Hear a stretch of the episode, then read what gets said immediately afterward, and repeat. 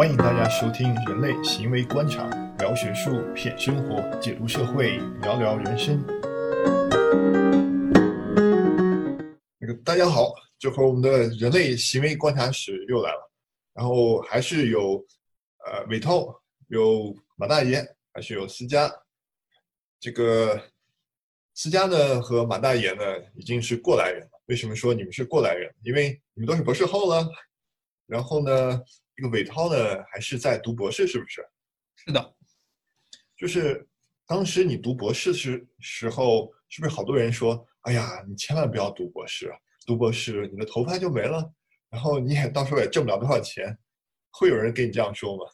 呃，不仅如此，而且在我读博了之后，我刚好认识一个上海某高校的一个就是年轻老师，然后我们俩吃饭的时候，他就他就跟我说。我劝你啊，如果你真的不是家里特别有钱，然后纯热爱这个，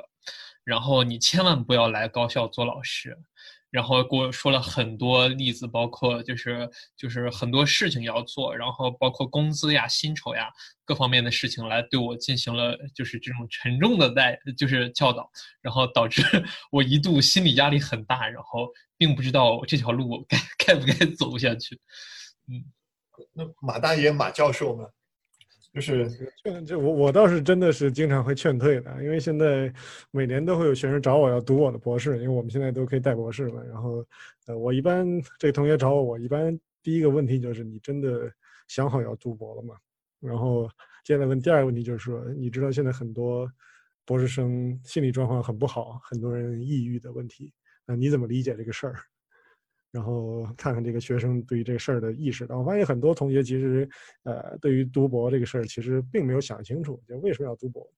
很多时候他可能只是一个。一个一个这个这个人生，呃不确定的时候的一个捷径啊，就是尤其这个国内可能更明显，因为我们现在的情况是，呃读硕士的名额反而比较少啊，但是因为读博士每个老师能至少能带一个博士嘛，所以反而想，比如这个人在我们系上了本科，那想留下来，那么最容易的方式就是找个老师读博，那这个要比硕士的竞争还要更容易一点，所以很多人会把这个东西作为不知道未来选择时候的。呃，一个捷径的选择或者一个省事儿的选择，但其实这个东西我们过来人都知道，这个 读博肯定不是一个随便的选择，这是一个呃一个重大的承诺。但是这里面有很多很多呃问题，包括这个啊有些可能是这个整体的这个学术界的整体结构的问题，比如说现在为什么那么多的博士这个抑郁，对吧？很重要一点就是出路不不好找。为什么出路不好找呢？这事儿其实你只要算一笔账就能明白。啊，每年我带一个博士，那啊，假设我能一直干下去，我可能几十年的时间，我可以带出来几十个博士。但我等我退休死了以后，我才把我这一个位置让出去。那么这个从经济学的供求关系来看，这个是一个供给和需求绝对不对等的一个，呃，一个一个一个一个等式，一个不等式啊。结果就导致现在全世界的这个博士生产越来越多，那么这个呃教职的位置越来越少。那么这个事情就决定了，那你出来以后能找到学术位置的，呃，机会越来越少，而且这个很明显啊，现在水涨船高，包括我们自己在招聘也能注意到，啊，应聘的人的这个发的文章的资历档次越来越高啊，但是他们别的地方也找不到，来来我们这儿来啊竞争内卷，那其实都是很残酷的，所以这个我觉得有一部分是体制性的问题啊，整体的，呃，不说国内的，整体的全世界的这个学术制度是有一定的问题的，所以，呃。就前几年，那个像 Nature Science 都曾经发过一些这种评论文章啊，讲说现在的一些啊 PhD 的 program 的问题，叫 fix 的 PhD，要把现在的啊 PhD 的培养给给修正一下，那就是加入更多业界生存的技能。这事儿很难，因为这个老师都没有什么业界生存的经验，你也不能让他教出什么东西出来这条路现在也没有。很很很很好的一个途径让大家走通啊，所以它就是一个成功率很低、压力很大，然后不确定性也很高的一个一个一个一个方向。而且呢，你从物质回报来说，投入产出比肯定是比较低的啊。咱们把情怀的东西都扔掉，对吧？就是这东西的物质产产出。如果一个人能在学术界取得成功，那么你的能力去业界去别的地方，肯定能够更轻松的获得更大的呃回报。那就是说，这个之间的这个差价怎么补？那就是你的情怀够，那就可以补上。那情怀要不够呢？如果读了一半发现情怀余额不够了，那这种状态往往就是最痛苦的。哦，我觉得你说的特别好。我觉得你应该是一个很好的博士导师，因为你的对你来说，选择一个学生，并不是说啊有个免费的劳动力，而是你觉得是个 moral decision，是一个呃好像是一个有一定的这种责任在里面。呃，他他他不是一个。对，这这也也是这也是我对自己一个提醒吧，就是说，当然，因为我过去的导师都还是这方面比较好，我觉得我最欣赏他们就是能够把学生当成一个平等的人来对待，他不是我的机械臂，不是我的 廉价的奴隶，那我们是一个平等的人，那我们来共同的做事儿，那如果啊做不好，那就呃那就再想别的方向，但这是确实这我我是一直是这样要求自己的，但是呃说实话，这事儿我是觉得。呃，在学术界来看呢，因为这个事情你不能只靠个人的情怀和道德自觉来维持。但实际上，我们现在学术界的导师跟学生的权利，这个之前在知乎上也说过，其实呃很不对等的权利关系，对吧？很多时候导师是决定你学习的一学生的一切，但是这个东西如何不被滥用，那很多时候只有靠导师的个人的道德自觉。但一旦一个事儿只要靠道德自觉来限制，那么这个制度必然是呃会有很多的受害者的。这是也是一个一个比较悲观的一个现实，嗯，确实是这样。就你就很明显的看得到，有一些学有一些老师带出来的学生，嗯，他会一门都是桃花开，就是整个基本上每个学生都留下来了，留在学术界了。有一些学有些老师是怎么想让那个学生留下来都很难留下来，还有些老师呢是把一些很有才华的人都。本来人家想留下来的，把人家给拒绝了学术，转回了回到了正常生活。所以说，这个真的还是要看老师。那思佳的话，就是说，呃，你当时是怎么想？你当时有面对过劝退的这些人吗？就是有人劝你不要去读博士吗？哦，我正好是相反，我是别人劝我读博士，啊，因为我不想读博士，嗯。对我我我是比较奇葩的情况，我不是，但是我我我还是挺能明白，就是为什么要劝退，我也劝退不少人，特别是到我跟我我还没有到招学生的地步嘛，我还只是个博士后，嗯，但是确实有可能因为我在 UCL，然后在伦敦大学学院这个地方想学神经科学人还比比较多，然后可能也是因为知乎的原因，好多人来找我来做人生指导咨询，也让我有点困扰吧。呃，很明显能感觉得到是分两种的，一呃，一种呢就是像马大爷说的那种，就是他在不确定的生活中感觉读博是一个比较清晰的选择，他可能一辈子都是接受了，就是很顺风顺水，然后读完硕士之后不知道干什么，嗯，然后他觉得，哎，那不如就在留在自自己的这个系里面再读个博士吧。好像我成绩也够，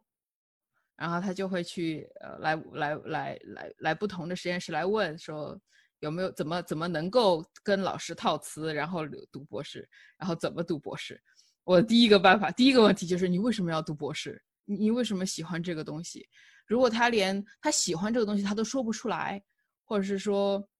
我经常遇到的一个情况是，他说的那些原因都是因为看了我的科普书而说出来的。就是他，他可能很有可能他就没有怎么看过，因为出于自己的爱好去看过论文，他就只看过一些中文的科普或者是英文的科普。那这样的话，我就比较建议他劝退了。就是你还是希望想读博士的人，其实他本身对整个这个呃博士科研比较了了解，而不是说就看到思佳有多么厉害，看到马大爷有多么厉害，看到韦涛有多么厉害，然后觉得读博很好玩，然后就想去读。我觉得不要为了一个，因为没有其他的选择而读博。我觉得很多人是他不知道他要干什么，他不知道产业里他要做什么，嗯，然后他觉得哎，读博好像还不错，嗯，混了三年、六年、八年，我还能得一个一个一个 title，一个一个职职，就是能把自己的名字从先生或者是小姐变成变成博士。好像还挺有用的嘛，对以后的工作也会有一定帮助吧，就有这样子的想法。他我觉得这一点实际上是挺危险的。那施加对施加是这个，我也很赞同。你刚才尤其说，比如说这个我们叫内部动机，对吧？就你是不是真的想好了，说你对这个领域的研究真的感兴趣？但是，什么叫感兴趣呢？我跟我学生一般说，就是什么样的题目算是你真正热爱的题目？那就是说，你抛掉所有的这些外部的这种。呃，后果或者考虑啊，不考虑能不能发论文，不考虑这个将来能不能毕业赚靠这个东西啊，这个毕业或者赚钱什么的，你就想这个科学问题本身是不是一个你，呃，夜里睡觉的时候宁可兴奋的睡不着也要思考的问题，啊，如果你到这个程度上，那就是说这个事情你的内部动机是是够的，那你的情怀就是够的，那你可能就更能够撑下去。嗯，我觉得还有一个就是一个人的这种他的他自有的一些性质。就是确实是有一些人是适合做科研的，咱们不说读博吧，因为读博实际上是很短的一个期期，对于很多人说好像很长，但是我们都现在我们经过了的人，那韦涛姐还在这个之中间沉浮啊，但是经过的人我们都知道，这个只是个开始，甚至连开始都不算，要真的要开始自己要去独当一面，才是真正的开始。我觉得他需要的特质，那种不服。不服输就不断的被拒绝，还能够存活下去的这个，真的是我觉得能够在科研下活下去的，在很多情况下，能在科研中活下去，在哪儿都能活下去。对对，你说的点其实就是说，科研里面有很多的负面的反馈或者很多的失败，这个其实就像那个谁塞里格曼研究的那个习得性无助那条狗一样，对吧？那个狗你总是给它负面的电击。电它，给它负面的刺激，而那个东西不可控的一个负面刺激，那么最后它就会失去热情，然后就会习得无助，就会抑郁。那其实博士生的生活的状况跟那条狗其实很像，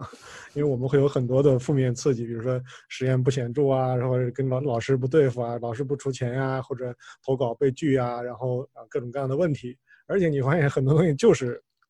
或者是不可控的，或者是短期内不可控。比如说，我想努力，我受到一个负面的这个结果，那我要努力改进。但是你的努力也只能在一两年、三四年之后才能看到一个可能的后果，呃，一个好的结果。所以这个状况其实很像习得性无助的那种那种状况。所以这也是为什么现在很多这个呃研究生、博士生的心理问题容易出现的一个很重要的原因。这个本身是有一个结构性的啊或者制度性的一个东西在里边的。对，但我还有个觉得，呃，思思佳你说好了。嗯，但我觉得就补充，我觉得这个习得性无助说的特别对。但我还有觉得就是，嗯，就是有些老师自己都不知道自己在干什么，就是他带不动学生，他定了一个很高的目标，这个学生呢相信，开始是相信，后来发现好像老师并没有什么太大的帮助，他对这个老师的这个期待太高了，可以这么说。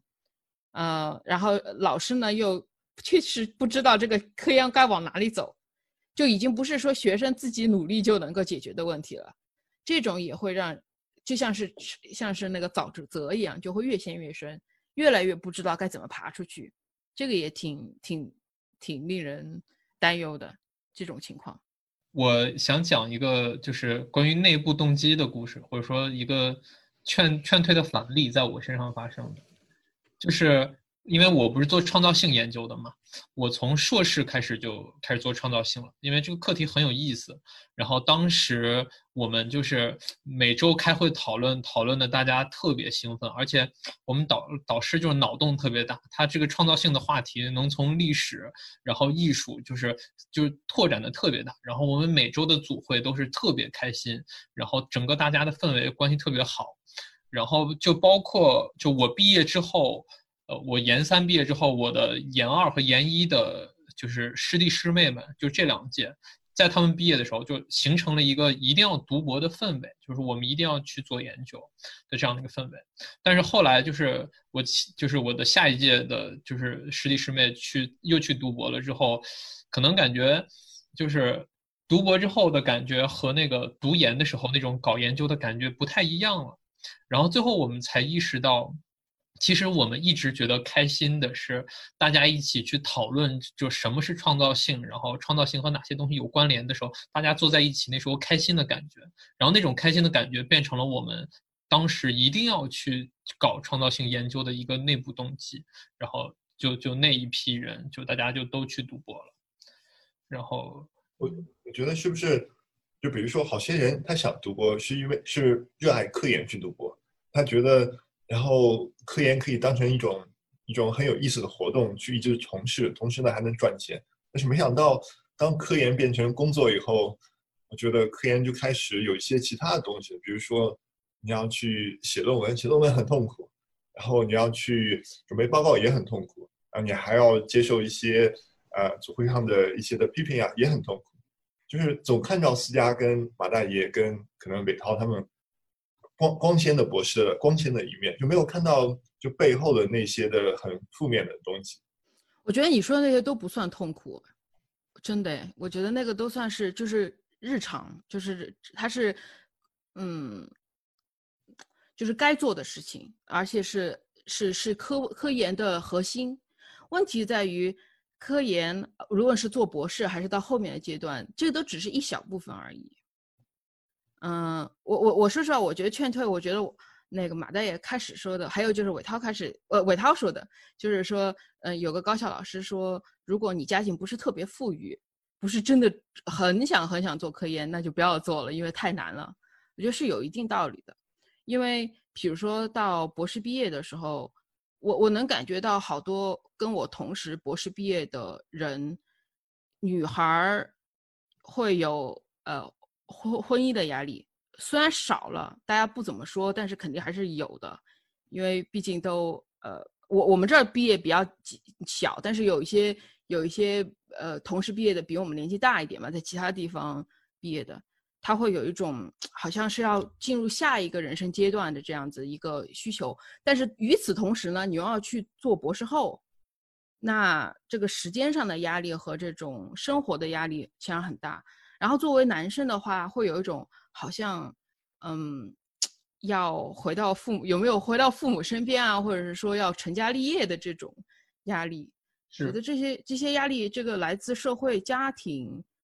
的压力，对自己的一个要求和一个期待，我觉得比学术本身带来的压力可能还要更大。思佳，你说的没错，就是我本来是想莱顿读完，我可能要去美国、英国再读个博后，但是就是因为我我我是今年就二十八了，然后就马上逼近三十的有一种这种紧迫感，然后再包括这回疫情所感受的，就产生了一种心境的变化。我现在就想，可能博士毕业完了之后，我就回国找一个教职，就就就谋划就是成家立业这件事情吧，因为毕竟就是。科研探索是一部分，但是另一方面就是，我觉得我才意识到人生的这种限度。然后你在每个阶段想做什么事情，我我最近开始规划这件事情，所以就特别考虑成家立业这件这件事情。但我我就是有一个问题啊，就比如说啊，有一个学生，他的家里其实是蛮穷的，而且他来自很偏远的城市，然后呢，他可能年龄也不小，那这样的学生他想读博。你们会有任何的看法和建议吗？马大爷，你怎么看？这个这个很难讲，因为还是得看个人的情况嘛。当然你说的这些，你家你给那些限定条件都是，呃，就是都是一些负面的条件，对于赌博来说。但是我觉得还是刚才说的，我觉得负面的因素当然有，但是可能最核心的还是还是说到底。呃，第一，内部动机 够不够？是不是真的就是对这个这条路有特别的情怀和热情？这是第一。第二呢，能力够不够啊？能不能在这个行业啊脱颖而出，或者说至少能够保证在行业生存下去？那么如果能做到这两点的话，那么其他那些我觉得还好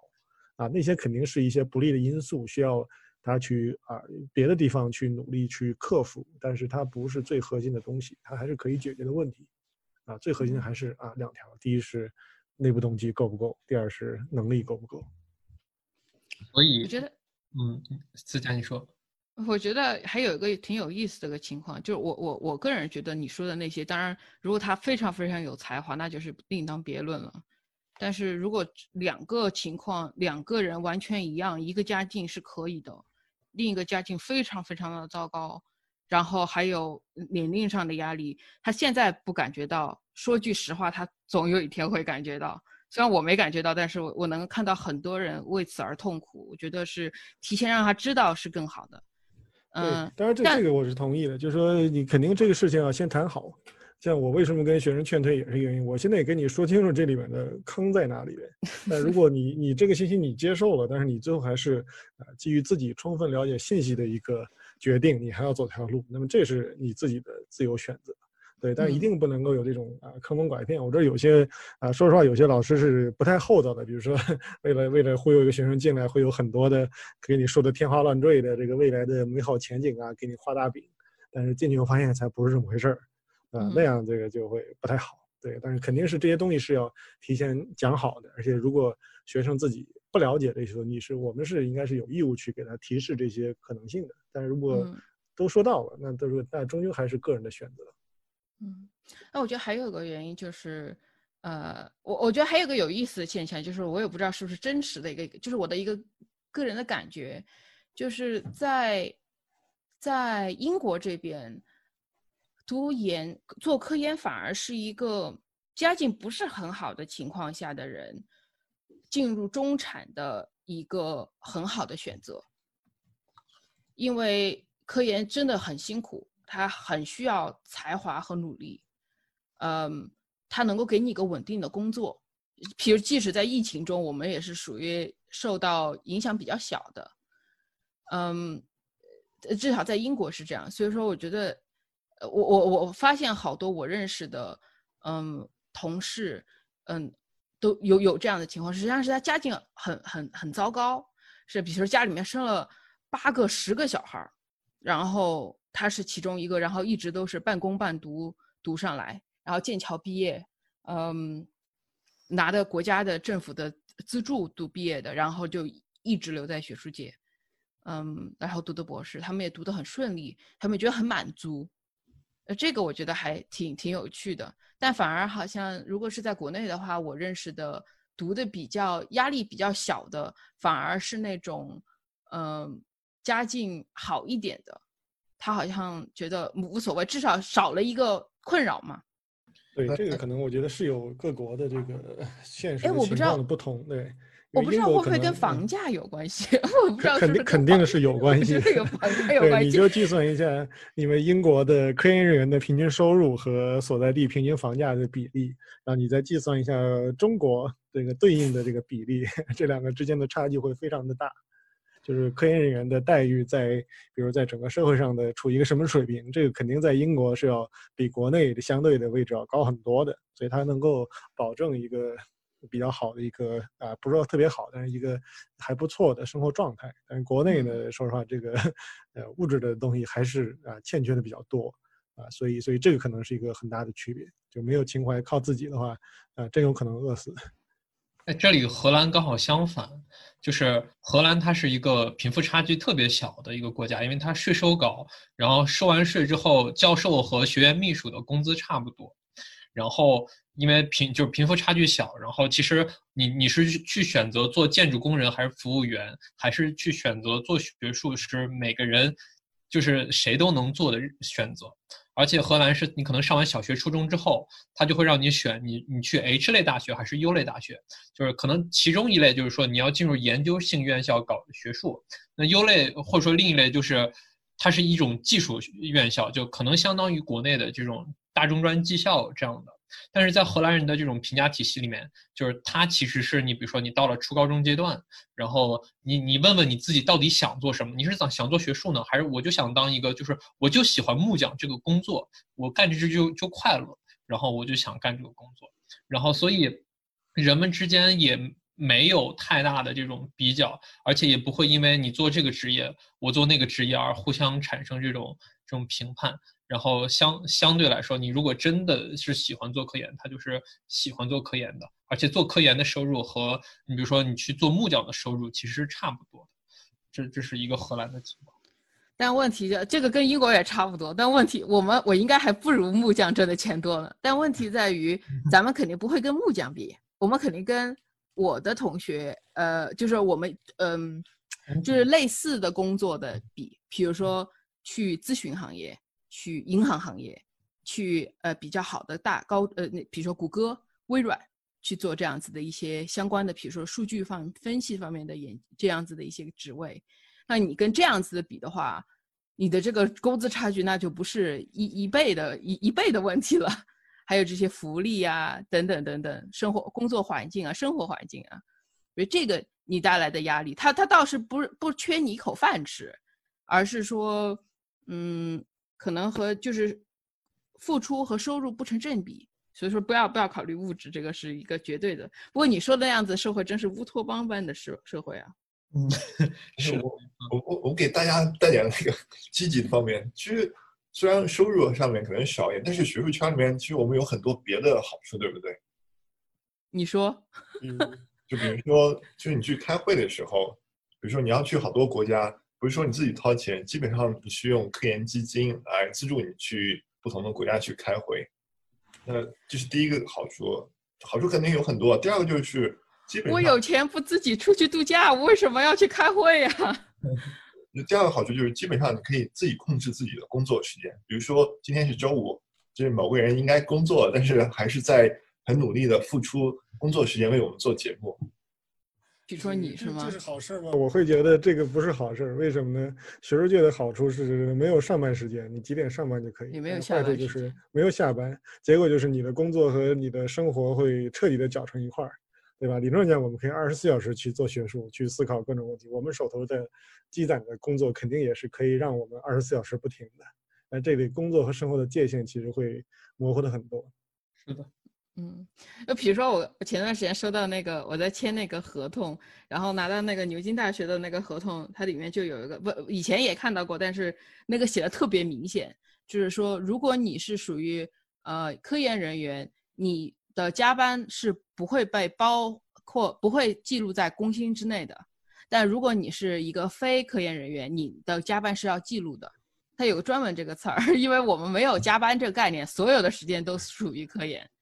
我们在干，我们其实咱们聊这个天，实际上是在剥夺我们做科研的时间，不是吗？是对对对对大众做贡献。